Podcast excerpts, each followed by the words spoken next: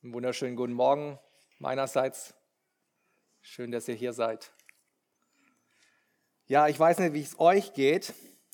Ähm, ich bin nicht so ein Freund von Gebrauchsanweisungen. Ja, wenn man, keine Ahnung, das IKEA-Regal kriegt und dann erstmal alles durchlesen muss oder ja, es gibt ja auch andere, bei Spielen zum Beispiel, ja, muss meine Frau immer herhalten und äh, die Gebrauchsanweisungen oder die Spielanleitungen lesen, weil ich halt keinen Bock drauf habe. Aber wir wissen auch alle, was schiefgehen kann, wenn man eben nicht davon Gebrauch nimmt. Deswegen steht ja auch immer erst zuerst lesen, dann gebrauchen oder so in die Richtung. Ja. Es ist irgendwie langweilig, sich damit auseinanderzusetzen, mit so Gebrauchsanweisungen oder auch Rezepten vielleicht beim Kochen. Aber es stellt ja auch letztendlich sicher, dass dann am Ende was Gutes rauskommt, ja, dass das Endprodukt dann auch stimmt. Und genauso ist es vielleicht auch, wenn man sich das Thema Gemeindeordnung oder Gottesdienstordnung so vor Augen hält. Es kommt einem vielleicht erstmal so, ja, schwerfällig, langweilig, komisch vor. Aber wie wir merken, ist es enorm wichtig. Und deswegen war es auch dem Paulus so wichtig, dass er einen ganzen Brief an den Timotheus darüber geschrieben hat, wie er sich zu verhalten hat im Haushalte Gottes, nämlich der Gemeinde wie er in Kapitel 3, Vers 16 dann auch, Vers 15 dann auch sagen wird. Und darum geht es letztendlich in diesem Brief. Ja, da äh, verschiedene Themen werden an, angerissen. Es geht auch darum, dass ihr Lehrer unterwandert haben hier und dass der Timotheus eben sicherstellen muss, dass fremde Lehre hier unterbunden wird, wie wir schon im, in der ersten Woche gesehen haben, Kapitel 1, Vers 11. Aber letztendlich geht es auch positiv darum, wie er sich als Gemeindeleiter zu verhalten hat im Haushalte Gottes und wie die Gemeinde zu leiten hat, wie die Gemeinde sich zu ordnen hat, damit es Gott wohlgefällt, damit wir gemeinsam auf dem richtigen Weg ist. Und das, was für Ephesus damals galt, für die Gemeinde dort, das ist immer noch heute genauso auch für uns gültig. Gottes Wort ist lebendig und wirksam, auch noch heute. Lesen wir äh, den Text für heute Morgen aus 1 Timotheus Kapitel 2, die Verse 1 bis 15. 1. Timotheus, Kapitel 2. So ermahne ich nun, dass man vor allen Dingen Bitten, Gebete, Fürbitten und Danksagung darbringe für alle Menschen, für Könige und alle, die in hoher Stellung sind, damit wir ein ruhiges und stilles Leben führen können, in aller Gottesfurcht und Ehrbarkeit. Denn dies ist gut und angenehm vor Gott, unserem Retter, welcher will, dass alle Menschen gerettet werden und zur Erkenntnis der Wahrheit kommen. Denn es ist ein Gott und ein Mittler zwischen Gott und den Menschen, der Mensch, Christus, Jesus, der sich selbst als Lösegeld für alle gegeben hat. Das ist das Zeugnis zur rechten Zeit, für das ich eingesetzt wurde als Verkündiger und Apostel. Ich sage die Wahrheit in Christus und lüge nicht als Lehrer der Heiden im Glauben und in der Wahrheit. So will ich nun, dass die Männer an jedem Ort beten, indem sie heilige Hände aufheben, ohne Zorn und Zweifel. Ebenso will ich, die auch Frau, will ich auch, dass sich die Frauen in ehrbarem Anstand mit Schamhaftigkeit und Zucht schmücken, nicht mit Haarflechten oder Gold oder Perlen oder aufwendiger Kleidung, sondern durch gute Werke wie es sich für Frauen geziemt, die sich zur Gottesfurcht bekennen. Eine Frau soll in der Stille lernen, in aller Unterordnung. Ich erlaube aber einer Frau nicht zu lehren, auch nicht, dass sie über den Mann herrscht, sondern sie soll sich still verhalten. Denn Adam wurde zuerst gebildet, danach Eva. Und Adam wurde nicht verführt, die Frau aber wurde verführt und geriet in Übertretung. Sie soll aber davor bewahrt werden durch das Kindergebären, wenn sie bleiben im Glauben und in der Liebe und in der Heiligung samt der Zucht. Gottes heiliges, unveränderliches Wort für uns heute Morgen. Lasst uns nochmal beten, dass wir uns das auch zu Herzen nehmen. Ja, Vater, wir bitten dich, dass du, wie du auch gerade in deinem Wort zu uns gesprochen hast, uns auch hilfst, es richtig auszulegen und richtig anzuwenden. Wir brauchen deinen Heiligen Geist dafür. Amen. Zwei Punkte, die ich heute Morgen beleuchten will. Ihr findet es auch in eurem Gottesdienstblatt. Zunächst, betet für alle Menschen, weil das gut und angenehm vor Gott ist, die Verse 1 bis 7. Und dann zweitens, verhaltet euch als Mann und Frau, dies ist richtig und anständig vor Gott, die Verse 8 bis 15. Lass uns zunächst den ersten Punkt betrachten. Betet für alle Menschen. Dies ist gut und angenehm vor Gott. Schaut euch nochmal Vers 1 hier äh, am Anfang von Kapitel 2 an. Was sagt Paulus hier? So ermahne ich nun, dass man vor allen Dingen Bitten, Gebete, Fürbitten und Danksagung darbringe für alle Menschen. Wir, wir sehen hier wieder dieses Prinzip des Mahnschreibens. Ja? Äh, schon in Kapitel 1 in Vers 3 hat er äh, den Timotheus ermahnt oder daran erinnert, dass er ihn ermahnt hatte, als er von Ephesus weggegangen ist, dass er diese Irrlehrer unterbinden sollte. Und hier sehen wir wieder das gleiche Wort, der gleiche Sprachgebrauch des Ermahnens, dass Paulus hier dem Timotheus dann eine positive Ermahnung gibt. Nicht eine negative, was zu unterbinden oder zu verbieten, sondern hier soll er jetzt positiv ermahnen, dass Gebete gesprochen werden, nicht wahr? Und was ist das, was er zu, zu, vor, allen, vor allen anderen Dingen zuallererst hier ermahnt? Es ist das Gebet. Wie sollte, sollte die Gemeinde verhalten? Zuallererst beten. Es geht nicht erst in erster Linie darum, hier eine Gemeindestruktur zu entwickeln oder äh, diakon, diakonische Werke ins Leben zu rufen.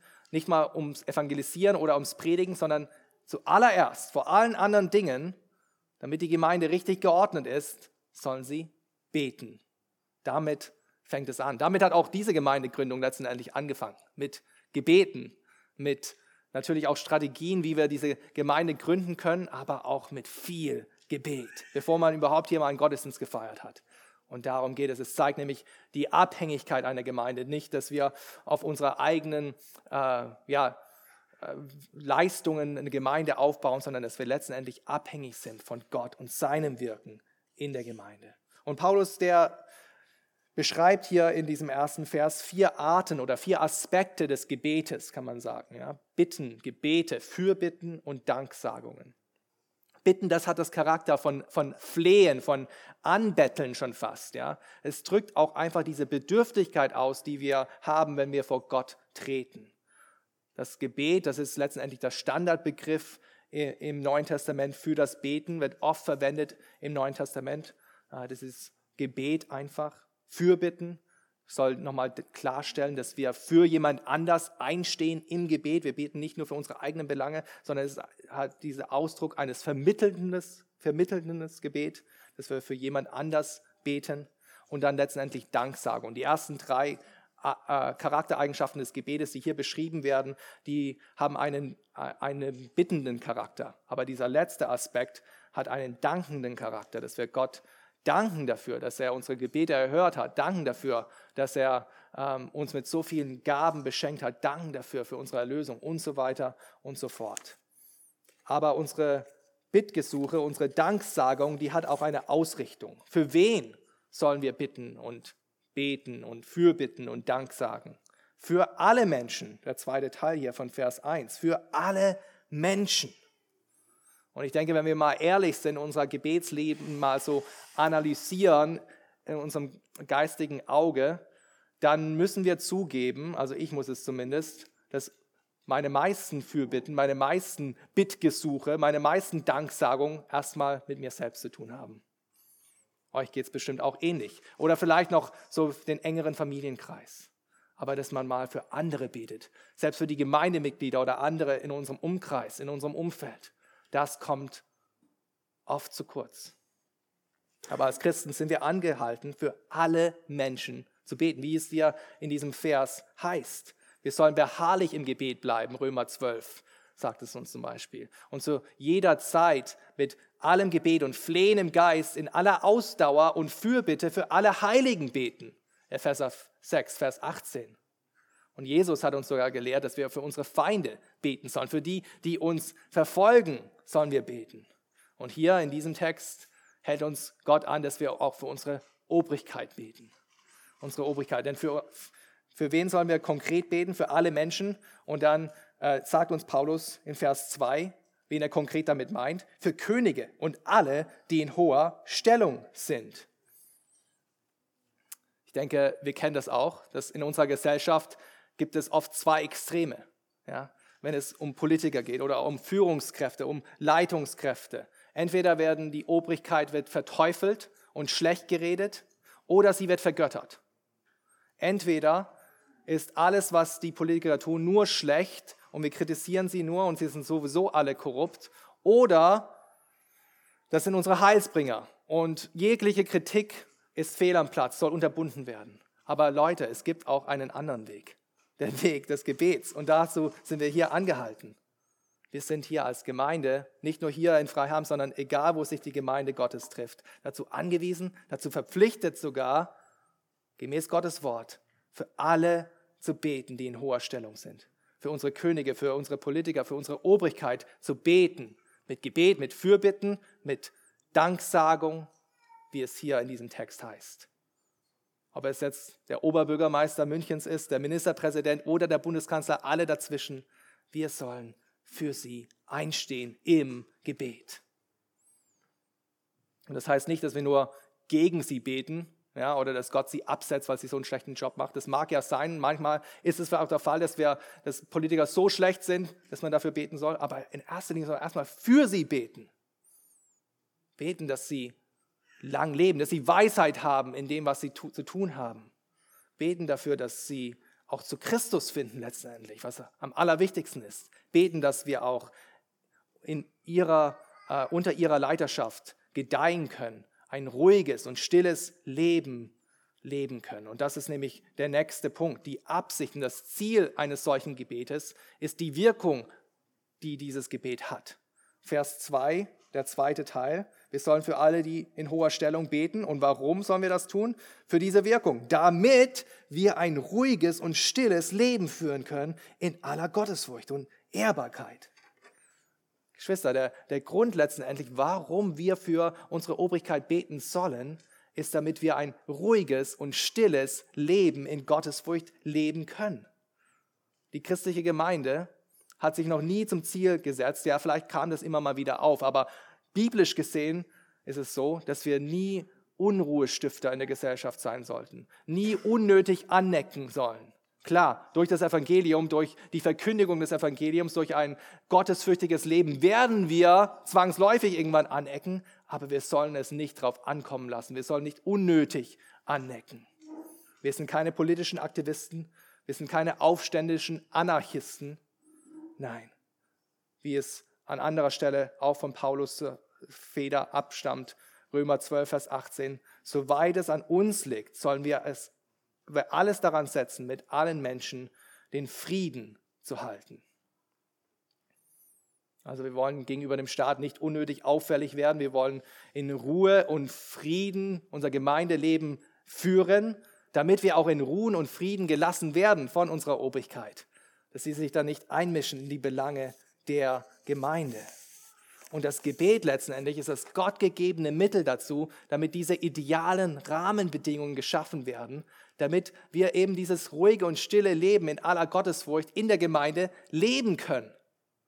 Es wird ja manchmal gesagt, dass ähm, der, ähm, die Verfolgung oder wenn man als Märtyrer oder die Märtyrer sind der Same der Kirche und das stimmt auch. Durch Verfolgung wächst auch die Kirche. Aber es gibt auch Zeiten der Apostelgeschichte, wo Gott Ruhe und Frieden geschenkt hat und wo die Gemeinde in diesen Bedingungen dann auch gedeihen konnte und wachsen konnte. Das ist auch der Fall. Und so sollen wir nicht der Verfolgung nachjagen. Sie wird zwangsläufig kommen, ja, irgendwann. Wir sollen aber für diese Rahmenbedingungen beten, dass wir als Gemeinde in Ruhe, in Stille, in Gottesfurcht, in Ehrbarkeit vor Gott leben können in unserem Umfeld. Das ist die Wirkung unseres Gebetes. Aber was ist die Wertung des Gebets? Wie bewertet Gott solch ein Gebet? Solche Gebete für die Obrigkeit. Schaut euch Vers 3 an. Denn dies ist gut und angenehm vor Gott, unserem Retter. Was ist gut? Was ist angenehm vor Gott? Solche Gebete für die Obrigkeit, damit wir in Frieden und Ruhe leben können. Das Wort hier für angenehm, das, das stammt aus diesem Opferkult des Alten Testamentes, wo ein Opfertier äh, angenehm, Gott wohlgefällig sein musste, um aufgeopfert zu werden. Dieser Wohlgeruch, der angenehme Geruch eines Opfers vor Gott. Und so ist es auch mit unseren Gebeten. Sie erfreuen Gott, wenn wir in Fürbitte und in Danksagung für alle Menschen diese Danksagung Gott darbringen und auch speziell für unsere Obrigkeit, dann ist es Teil unseres geistlichen, Gott wohlgefälligen äh, Gottesdienstes. Und in Vers 4, da erklärt uns Paulus, warum diese Fürbitte letztendlich gut und angenehm vor Gott ist. Weil dieser Gott ein Retter ist weil dieser Gott will, dass alle Menschen gerettet werden und zur Erkenntnis der Wahrheit kommen. Die Irrlehrer, die auch in Ephesus unterwegs waren, die hatten eine geheime Erkenntnis. Die brüsten sich damit, dass sie die Elite waren, dass ihnen was offenbart worden ist außerhalb der Schrift, was den restlichen vorbehalten war. Sie waren der exklusive Club, die besonders Geistlichen. Und nur durch diese Erkenntnis, die sie hatten, konnten Menschen errettet werden, zur Erkenntnis der Wahrheit, ihrer Wahrheit kommen, wie sie es gesagt haben. Aber Paulus macht hier einen Strich, einen Strich durch die Rechnung. Paulus in seiner apostolischen Autorität behauptet genau das Gegenteil, dass Gott nämlich sich in Christus Jesus allen Menschen offenbart. Dass das Evangelium die Kraft der Errettung für alle Menschen ist, für Juden und auch für Heiden. Dass Gott will, dass alle Menschen unabhängig von ihrer ethnischen Herkunft, von ihrem sozialen Status, von ihrem Geschlecht, die Wahrheit des Evangeliums erkennen können und durch Jesus Christus errettet werden. Gott ist ein Retter und deswegen sind solche Gebete angenehm vor Gott. Und Freunde, wir als kleine Gemeinde hier im Münchner Westen, wir haben keine politische Macht. Wir haben keinen Einfluss auf, selbst hier auf Gemeindeebene in München, oder und schon gar nicht auf der Weltbühne. Aber unsere, Geme unsere Gebete, Freunde, unsere Gebete, die können mehr bewirken als alle Lobbyisten in Berlin oder in Brüssel oder irgendwo auf der ganzen Welt. Denn unsere Fürbitten für alle Menschen, auch für unsere Obrigkeit, das ist das gottgewollte Mittel, dass diese Menschen auch zur Erkenntnis der Wahrheit kommen und durch Jesus Christus Errettung finden können selbst in, in der Gefangenschaft, die Paulus äh, erlitten hat zum Ende seines Lebens hin, als er von der Obrigkeit gefangen genommen worden ist, hielt er an seinem Glauben fest und er wollte auch, dass die gleiche Obrigkeit, die ihn auch gefangen genommen hat, auch von diesem Jesus erfährt. Und so bezeugte er das Evangelium zu König Agrippa in Caesarea und erklärt ihm den Heilsweg. Und dann sagt Paulus Folgendes zu Agrippa, zu diesem König. Ich wünschte mir von Gott, das ist ein Wunsch zu Gott, also sein Gebet zu Gott, dass über kurz oder lang nicht allein du, sondern alle, die mich heute hören, solche würden wie ich bin. Sprich Christ, sprich errettet, sprich gläubig. Das ist der Herzenswunsch von Paulus. Und Freunde, genauso ging es auch William Tyndale, der die Bibel in die englische Sprache übersetzt hatte im 15. Jahrhundert, 16. Jahrhundert. Und er sprach sich nämlich gegen den, den damaligen König Englands, Henry VIII, aus, weil der seine Frau, sich von seiner Frau scheiden lassen wollte. Und so musste er dann nach Belgien fliehen. Und dort ist er dann aufgrund von seinem Glauben an, an den protestantischen Glauben, dass man durch Glaube allein letztendlich errettet wird, dann zu Tode verurteilt worden. Und die letzten Worte, die aus William Tyndales Mund kamen, als er äh, den, also als er hingerichtet worden ist und den Tod durch, den, durch Erwür, Erwürgen erlitt, er sagte folgendes, es war ein Gebet. Herr, öffne die, öffne die Augen des Königs von England. Und keine zwei Jahre später erhörte Gott dieses sterbende Gebet von William Tyndale. Keine zwei Jahre später, da wurde die, die Bibel, die er übersetzt hatte, autorisiert und freigegeben zum Druck in England durch den König, durch denselben König. Und das war dann die Grundlage für die Reformation und die Ausbreitung des Evangeliums in England. Freunde, in unseren Gebeten für unsere vielleicht auch ungläubige Obrigkeit, die über uns ist, da können wir einstehen im Gebet, vermitteln im Gebet für sie. Aber die eigentliche Vermittlung muss letztendlich jemand anders machen. Wir können nicht fürsprechen, wir können nur für Bitte leisten. Die eigentliche Vermittlung macht ein anderer. Schaut euch Vers 5 an.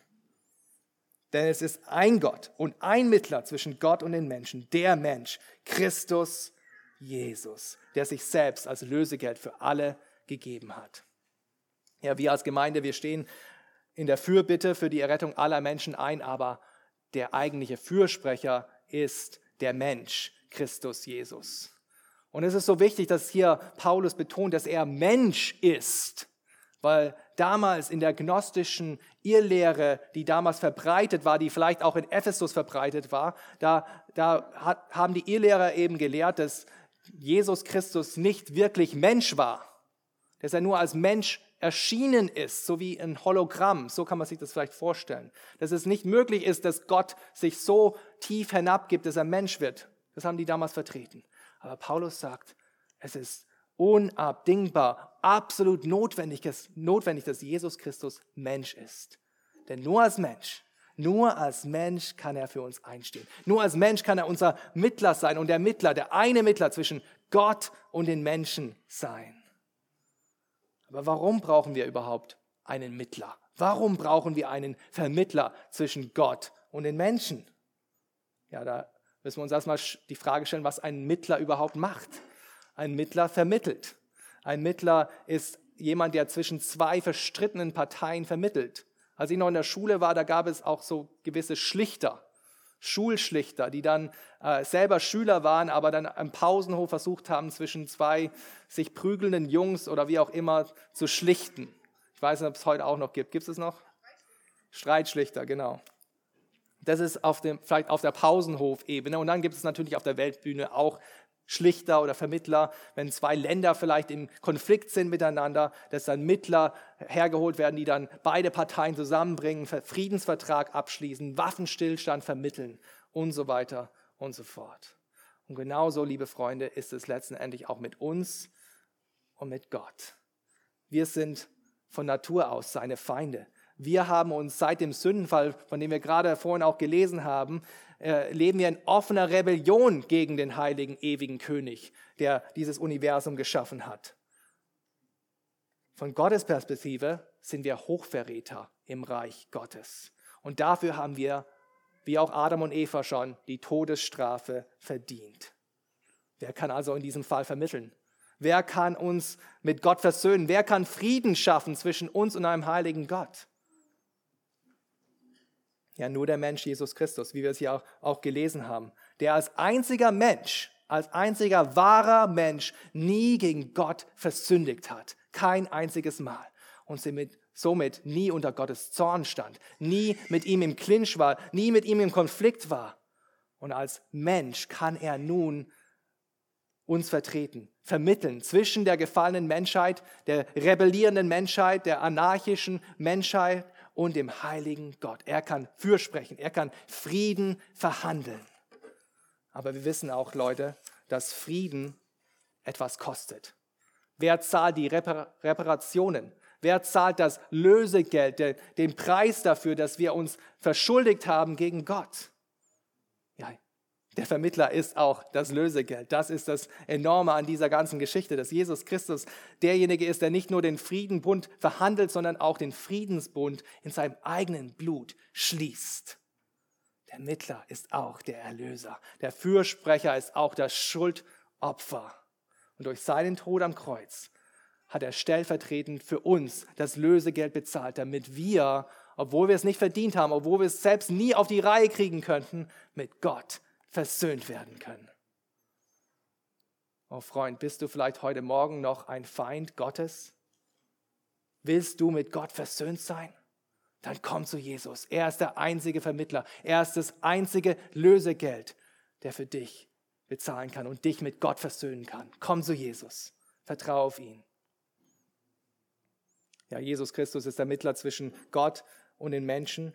Er ist selbst das Lösegeld, der sich für uns und unsere Versöhnung aufgegeben hat. Und das ist das Zeugnis zur rechten Zeit, von dem Paulus hier spricht. Und Paulus selbst ist Verkündiger dieses Evangeliums, dieses Zeugnisses und Apostel von diesem Evangelium. Er ist eingesetzt worden, haben wir schon letzte oder vor zwei Wochen betrachtet, dass er ein autorisierter Botschafter dieses Evangeliums ist. Und im Gegensatz zu den Irrlehrern, die hier die Gemeinde unterwandert haben, die letztendlich nur Lügenredner waren und Heuchler, wie Paulus es in Kapitel 4, Vers 2 sagt, ist Paulus autorisiert. Er hat die Wahrheit auf seiner Seite. Er ist Botschafter. Er bezeugt, was, was wahr ist. Er lügt nicht, sagt er hier. Und Timotheus und die Gemeinde in Ephesus und wir auch heute als Gemeinde, wir können diesem Zeugnis vertrauen. Vertrauen schenken, es die Wahrheit ist. Vers 1 bis 7 ist letztendlich die Aufforderung, dass wir in der Gemeinde in hingebungsvoller Anbetung zu Gott kommen, Gott äh, zu, zu ihm beten, für Menschen einstehen im Gebet und an diesem Evangelium von Jesus Christus festhalten. Und Vers 8 bis 15 ist dann letztendlich die praktische Anwendung, wie wir dann in der Gemeinde, in unseren Rollen als Mann und als Frau das dann umsetzen wollen. Das bringt uns zum zweiten Punkt. Verhaltet euch als Mann und Frau dieses richtig und anständig vor Gott. Schaut euch nochmal Vers 8 an. So will ich nun, dass die Männer an jedem Ort beten, indem sie heilige Hände aufheben, ohne Zorn und Zweifel. Also zuerst gibt hier Paulus Anweisungen an die Männer. Also Männer fühlt euch jetzt angesprochen, okay? Wie sollen sich die Männer in der Gemeinde ver ver verhalten? Wie sollen sich die, die Männer beim Gebet verhalten? Was hier sofort auffällt in diesem Vers, ist, dass diese Idee von der Allgemeingültigkeit von diesem Gebot. Dieses Gebot bezieht sich nicht nur auf Ephesus, sondern Paulus sagt ja, dass Männer an jedem Ort beten sollen. Und dann sagt er die Art und Weise danach. Also das sollen wir uns auch erstmal zu Herzen nehmen. Das ist nicht nur eine Anweisung für Ephesus, das ist eine Anweisung für alle Gemeinden, zu allen Zeiten, an allen Orten. Alle Männer sollen sich das zu Herzen nehmen. Und diese Gültigkeit, die, die besteht auch noch heute. Egal, wo wir uns versammeln zum Gebet, Männer sind angehalten zum Beten. An jedem Ort. Und das Zweite, was hier ins Auge sticht, ist die Art und Weise, wie Männer beten sollen. Und hier heißt es, dass sie, indem sie heilige Hände aufheben, ohne Zorn und Zweifel. Manche wissen ja, dass wir äh, einige Jahre im Nahen Osten gelebt haben und ich auch in der Region aufgewachsen bin. Und es ist interessant, äh, wie, wie Menschen dort beten, wenn man das mal so betrachtet. Äh, in der Haltung, sage ich mal. Wir, wir kennen es ja vielleicht vom Islam, aber es gibt auch eine, eine, andere Art von Gebet, wo, wo mit ausgestreckten Händen, so mit den Handflächen nach oben gebetet wird, damit auch das so ja, stellvertretend oder symbolisch dafür, dass der Segen dann auch von Gott empfangen werden kann, dass man sich so unter Gott stellt und empfängt, so eine empfangende Haltung. Und äh, ich denke, Paulus hat auch so eine ähnliche Körperhaltung hier im Sinn. Ausgeschränkte Hände mit den Handflächen nach oben gerichtet im heiligen Gebet zu Gott. Aber was bedeutet diese Idee, dass heilige Hände äh, im Gebet aufgehoben werden sollen für die, für die Männer? Ja, auf der einen Seite sind wir ja schon in Christus heilig gesprochen, wie wir es ja schon gerade gehört haben. Er ist unser Fürsprecher. Er hat uns gerechtfertigt durch den Glauben. Wir können mutig vor den Thron Gottes treten. Aber auf der anderen Seite steckt in diesem Vers auch eine Aufforderung, unsere Hände heilig zu bewahren, unser Handel, äh, unser Handeln, unsere Hände stehen ja auch äh, für unser Handeln letztendlich, unser Handeln rein und abgesondert zu lassen vor Gott, vor ihm so zu leben. Und wir, wir wissen zum Beispiel aus dem Alten Testament, dass, dass die Priester oder die Leviten abgesondert waren für den Dienst im Tempel.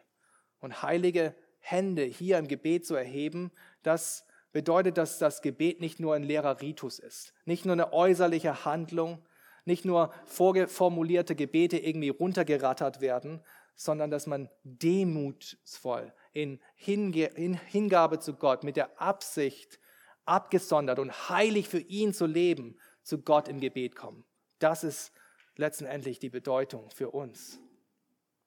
Und Männer, ich denke, wir alle, wir kennen das. Wir kennen das, dass wir in der Gefahr stehen, an einem Sonntag vielleicht fromm zu tun, das fromme, die fromme Maske aufzusetzen, geistlich zu wirken nach außen hin, die heiligen Äußerlichkeiten zu bewahren, aber dass es im inneren Menschen was sich was ganz anderes abspielt. Dass wir gar nicht so heilig sind, gar nicht so abgesondert für Gott sein wollen, dass der Rest von unserer Woche eigentlich ein ganzes anderes Bild darstellt. wenn wir heilige Hände im Gebet ausstrecken, dann ist es letztendlich nicht nur eine Geste, sondern diese äußerliche Haltung der Hingabe soll auch unsere Herzenshaltung widerspiegeln. Und darum geht es letztendlich auch Paulus hier in diesem Vers. Männer sollen heilige Hände im Gebet hochhalten. Und wie tut er es dann beschreiben?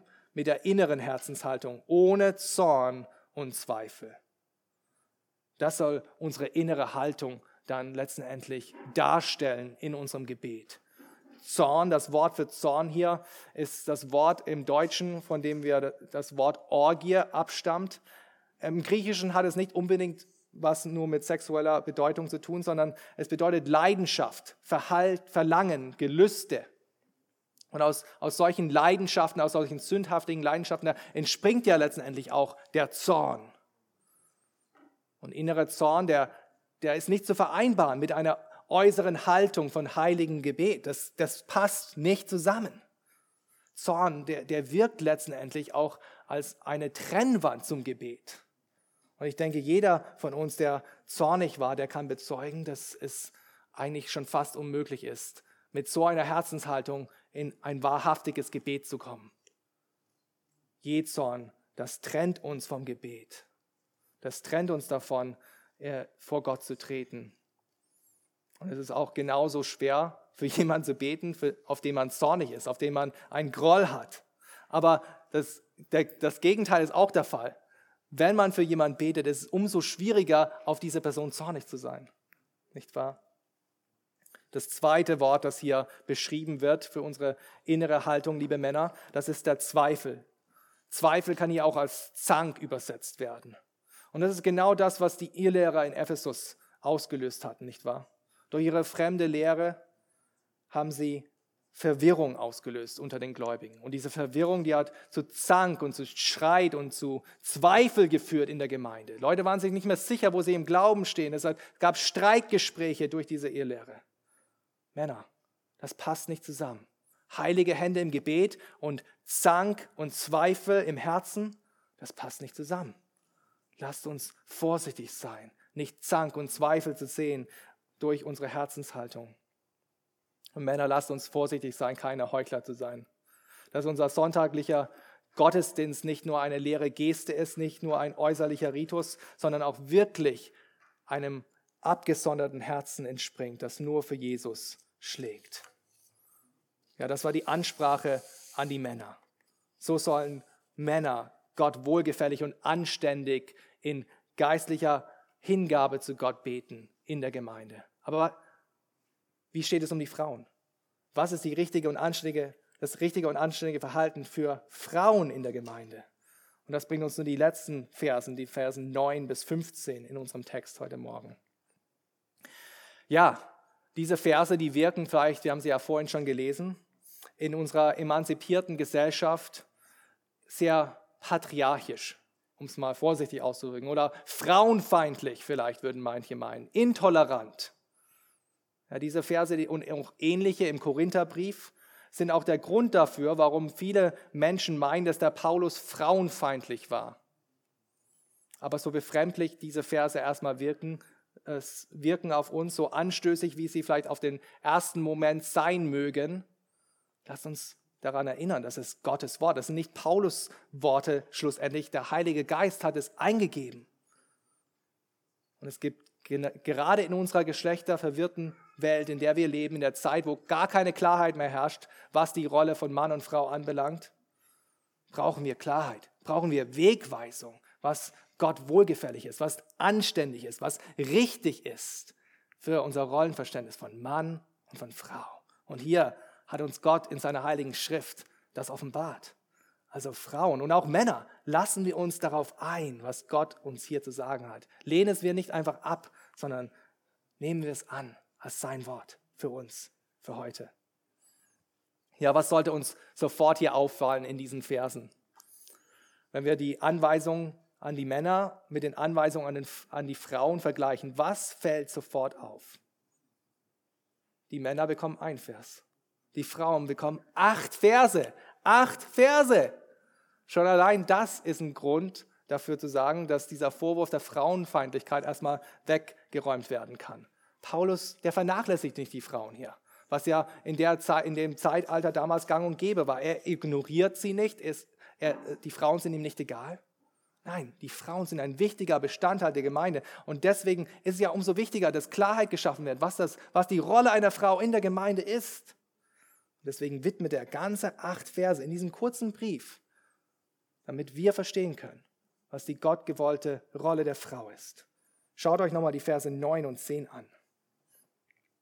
Ebenso will ich auch, dass sich die Frauen in ehrbarem Anstand mit Schamhaftigkeit und Zucht schmücken, nicht mit Haarflechten oder Gold oder Perlen oder aufwendiger Kleidung, sondern durch gute Werke, wie es sich für Frauen geziemt, die sich zu Gottesfurcht bekennen.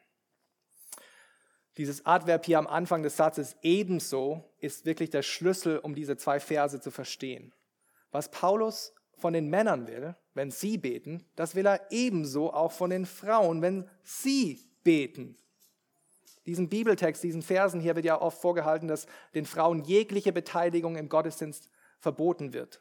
Aber erstmal müssen wir hier festhalten, dass dieser Vers verdeutlicht, dass die Frauen sehr wohl, ebenso wie die Männer, beten sollen in der Gemeinde.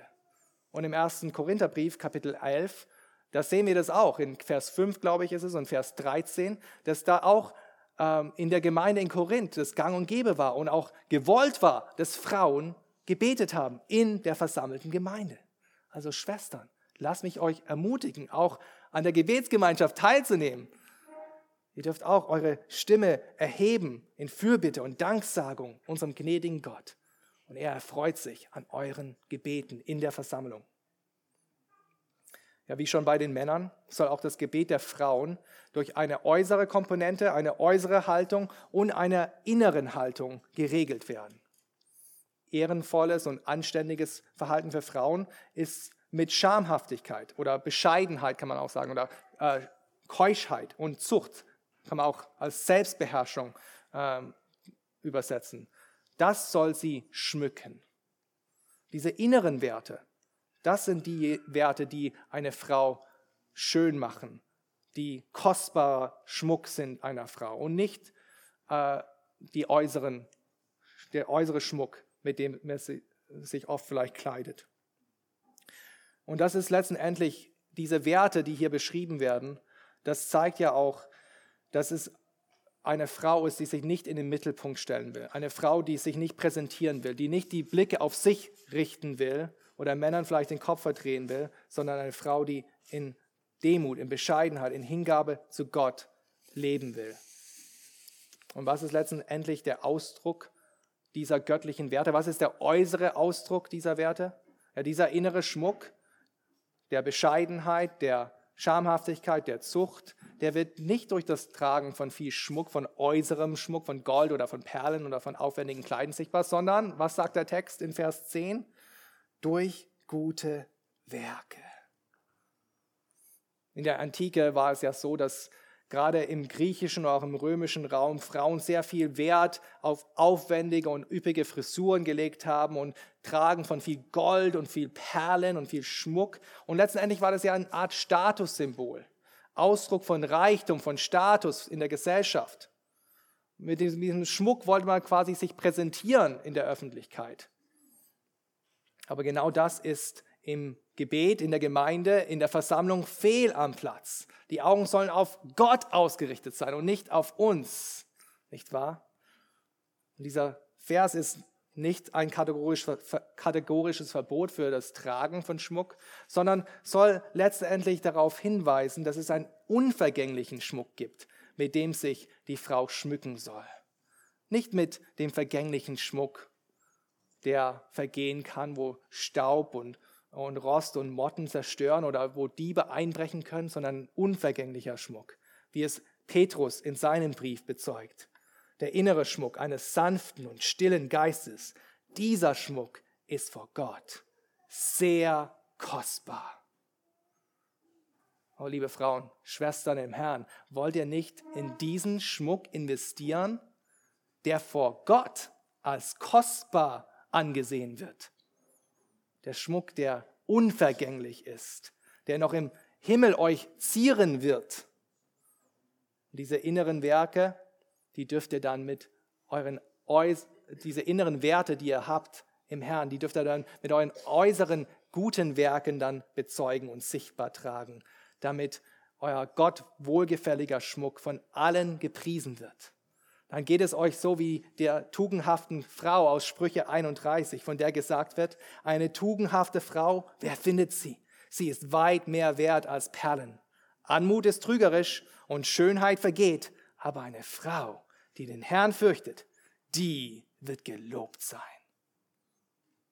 Oh Frau, Frauen, das ist der Schmuck, in den wir investieren dürft und könnt. Die Verse 9 und 10, die sind letztendlich eine Ermutigung an die Frauen in ehrbarem Anstand in der Gemeinde zu beten. Und die Verse 11 bis 12 sind dann die Einschränkung, die Einschränkung äh, in der Regulierung des Gottesdienstes. Schaut euch nochmal diese Verse an. Eine Frau soll in der Stille lernen, in aller Unterordnung. Ich erlaube aber einer Frau nicht zu lehren, auch nicht, dass sie über den Mann herrscht, sondern sie soll sich still verhalten. Ja, was bedeutet es, dass eine Frau in Stille, in aller Unterordnung lernen soll? Stille bedeutet nicht Schweigen, das haben wir ja schon festgestellt, dass Frauen sehr wohl im Gottesdienst auch beten sollen und dazu auch aufgefordert sind oder auch in, in, der, in Korinth sieht man zum Beispiel in dem Kontext der Urgemeinde damals, dass auch geweissagt wurde, die, die Töchter von Philippus waren ja auch Prophetinnen. Und gemäß 12, äh, Vers 12 sagt uns, auf was sich die Stille bezieht. Die Stille bezieht sich darauf, dass die Frau nicht lehren soll. Die Unterordnung bezieht sich darauf, dass die Frau nicht über den Mann herrschen soll. Das ist das Pendant dazu, zu diesem ersten Satz in äh, Vers 11. Aber ist es wirklich so? Dürfen Frauen wirklich nicht lehren und wirklich nicht über den Mann herrschen im Kontext der Gemeinde? Gibt es nicht sogar biblische Beispiele, dass genau das eingetreten ist? Beispiele, die das sogar das Gegenteil beweisen. Manche, wir wissen ja zum Beispiel von Deborah in Zeit der Richter, die Richterin war und Prophetin war und von der gesagt wurde, dass sie die ganzen Angelegenheiten richtete und es ganz Israel so herging, damit sie über die Angelegenheit richten konnte. Nun, wir müssen festhalten, dass die Richterzeit nicht unbedingt als Vorbild dient, wie wir äh, unseren, unser Gemeindeleben auszuführen haben. Denn äh, das Urteil der Richterzeit ist folgendes. Denn jener, zu jener Zeit hat jeder, was recht war in seinen Augen. Keine Frage, Deborahs Dienst war ein guter Dienst. Sie war eine gute Richterin und Prophetin. Aber es ist letztendlich auch ihr Dienst eine Verurteilung der Männer. Dass die Männer äh, nicht geleitet haben, dass die Männer ihre Verantwortung nicht wahrgenommen hatten. Und es ist keine Befürwortung von der Leiterrolle der Frau in der Gemeinde. Aber es gibt natürlich auch das andere Beispiel von Priscilla, die dem jungen Apollos ähm, in Ephesus den, die Schriften auslegt, damit er den Weg Gottes genauer verstehen kann. Apostelgeschichte 18, Vers 26. Aber das kann man auch nicht eins zu eins auf den Gemeindekontext, auf die gesamte Versammlung ähm, übertragen. Denn Priscilla unterrichtete den Apollos zusammen mit ihrem Mann Aquila, gemeinsam. Und zweitens sehen wir auch, dass diese Lehre, die da stattgefunden hat, im privaten Raum unter vier Augen sozusagen stattgefunden hat und nicht in der versammelten Gemeinde. Letztendlich hilft uns hier auch das Auslegungsprinzip, dass Lehrtexte, wie wir sie zum Beispiel in den Briefen vorfinden, uns immer auch die Erklärung geben, wie wir Erzähltexte auszulegen haben und nicht andersherum. Ja? Erzähltexte erzählen uns manchmal nur, was passiert ist. Es ist nicht unbedingt eine Wertung, dass wir es auch so machen sollen. Aber die Lehrtexte geben uns eigentlich ähm, die richtige Lehre der Schrift vor und das richtige Rollenverständnis in diesem Fall. Und deswegen ist es auch Teil von unserem Gemeindeverständnis, von unserem Positionspapier über die Rolle von Mann und Frau in unserer Gemeinde, dass das leidende und das lehrende Amt des Ältesten den Männern vorbehalten ist. Und dazu wird Markus Michnig in, in zwei Wochen auch nochmal predigen, am 23.10. Und da steht es auch in diesem Papier folgendes. Aufgrund der autoritiven Natur der Lehrfunktion verbietet die Schrift der Frau das Lehren im Gemeindekontext, soweit dies einem Herrschen über den Mann gleichkommt. Aber sollen wir das wirklich heute noch praktizieren? Sicherlich war dieses Lehrverbot erstmal in dem Kontext des ersten Jahrhunderts zu verstehen, oder? Ich meine, damals waren ja die Frauen ungebildet, damals gab es noch keine Gleichberechtigung. Und Paulus regelt einfach hier den Gottesdienst im Rahmen des kulturellen Kontextes. Das war doch bestimmt der Grund, warum er es getan hat, oder? Warum er das geschrieben hat. Aber letztendlich, Freunde, wir müssen nicht über die Gründe spekulieren, weil die Gründe werden uns genannt in diesen nächsten Versen. Die Gründe für die Einschränkung sind wie folgt, Vers 13 und 14.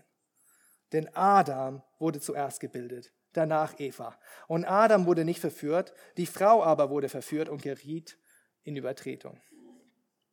Wenn es also wirklich hier kulturelle Gründe gab, warum Paulus dieses Verbot aussprach, dann würde man hier meinen, dass er jetzt auch kulturelle Gründe bringen würde dafür. Aber er bringt keine kulturellen Gründe. Er bringt Gründe, die sich in der Schöpfungsordnung und im Sündenfall verankern lassen, wie wir es auch vorhin gelesen haben in der Schriftlesung aus 1. Mose 2 und 3.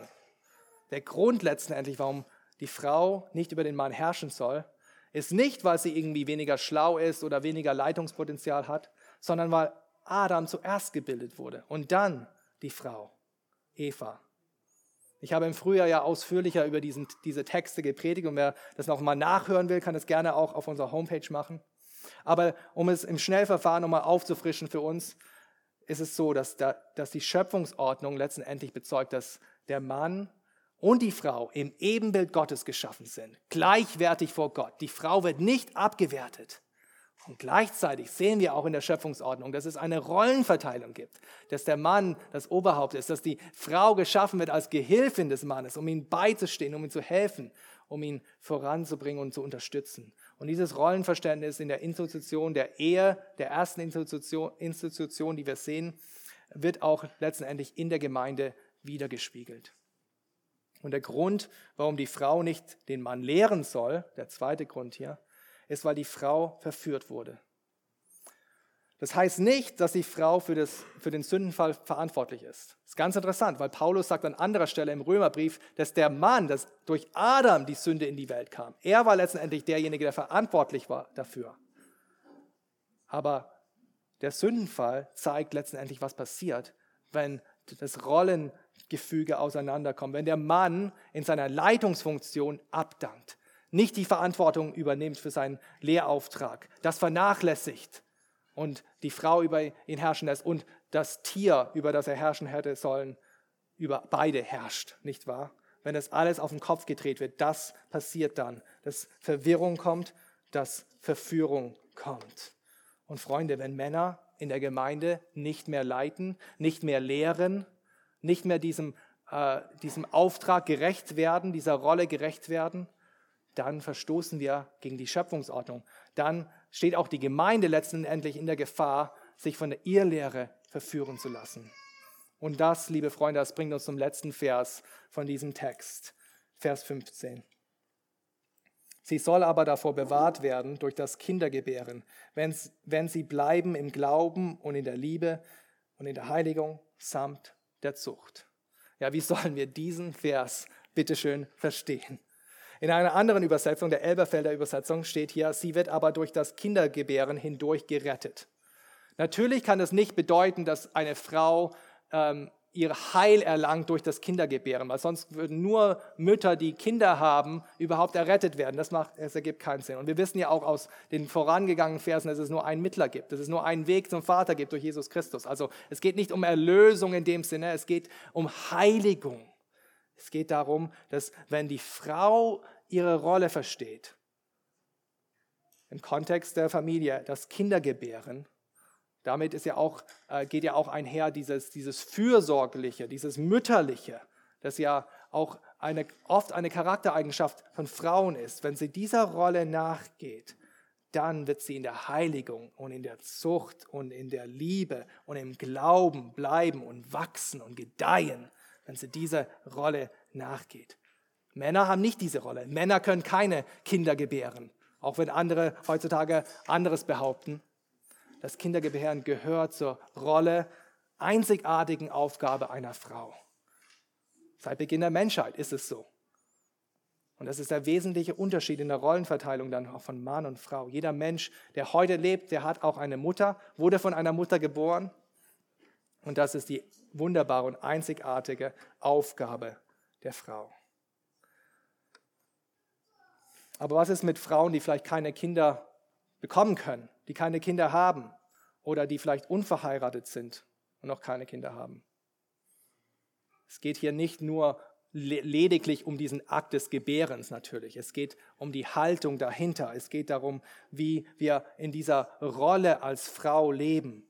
Und ich würde auch behaupten, wenn das für dich zutrifft, wenn du selbst keine Kinder hast, dann schau dich in diesem Raum um und schau, wie viele geistliche Kinder hier in diesem Raum vielleicht sitzen, die du mit auf dem Weg gehen kannst und mit, die du vielleicht in die Jüngerschaft mit hineinnehmen kannst, wie es auch im Titusbrief heißt, dass die älteren Frauen, die jüngeren Frauen einweisen und lehren, ihre Männer zu lieben, ihre Kinder zu lieben, in aller Ehrfurcht und Gottesfurcht. Das kann auch euer Erbe sein. Das kann auch eure Berufung sein, euch mit eurer Fürsorge, euren Gaben, euren gottgegebenen Rollen anderen mit auf dem Weg der Heiligung zu führen. Zum Schluss will ich noch ein kurzes Zeugnis darüber lesen, von meiner Frau geschrieben. Ich hoffe, ich kann ihre Handschrift lesen. Sie schreibt, als wir damals nach Dubai gegangen sind. Für Julia war manches befremdlich, als wir in Dubai in die Gemeinde kamen und wir zum ersten Mal Gemeinde so erlebt haben mit diesem Rollenverständnis, mit diesem biblischen Rollenverständnis. Und sie wurde damals dann, als wir mal im Heimataufenthalt waren, von Freunden in Deutschland gefragt, wie sie denn in so einer frauenfeindlichen Gemeinde überhaupt klarkommen konnte. Doch eigentlich ging ihr es ganz anders. Eigentlich hat sie erlebt, wie sie auch bezeugt, dass sie endlich so leben konnte, ihren Glauben leben konnte, als Frau wahrgenommen zu werden und nicht irgendwie mit den Männern mithalten musste oder wetteifern musste sondern ihren Begabung, ihrer Rolle als Frau wahrgenommen wurde und unterstützt wurde. Sie durfte Frau sein und wurde dabei gefördert, von anderen Frauen gelehrt zu werden, angeleitet zu werden, was es bedeutet, eine Frau nach dem Willen Gottes sein, eine Mutter nach dem Willen Gottes sein und so weiter und so fort. Ja, Freunde, lass uns zum Schluss kommen. Möge Gott auch uns helfen, als kleine, junge Gemeinde, dass wir angenehm und wohlgefällig ihn anbeten, zum, im Gebet ihn aufsuchen, unsere Rollen als Mann und Frau im Kontext der Gemeinde zu seiner Ehre ausleben. Möge Gott uns dabei helfen, zu seiner Ehre, zur Erbauung dieser Gemeinde. Amen. Ja, himmlischer Vater, wir kommen vor dir und wir erkennen an, dass wir hilflos sind, dass wir auf dich angewiesen sind. Du hast zu uns gesprochen.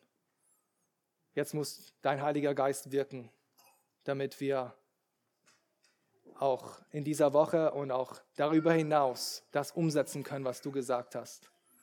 Hilf uns dabei, uns neu auf dich auszurichten und auf deinen Willen zu hören. Amen.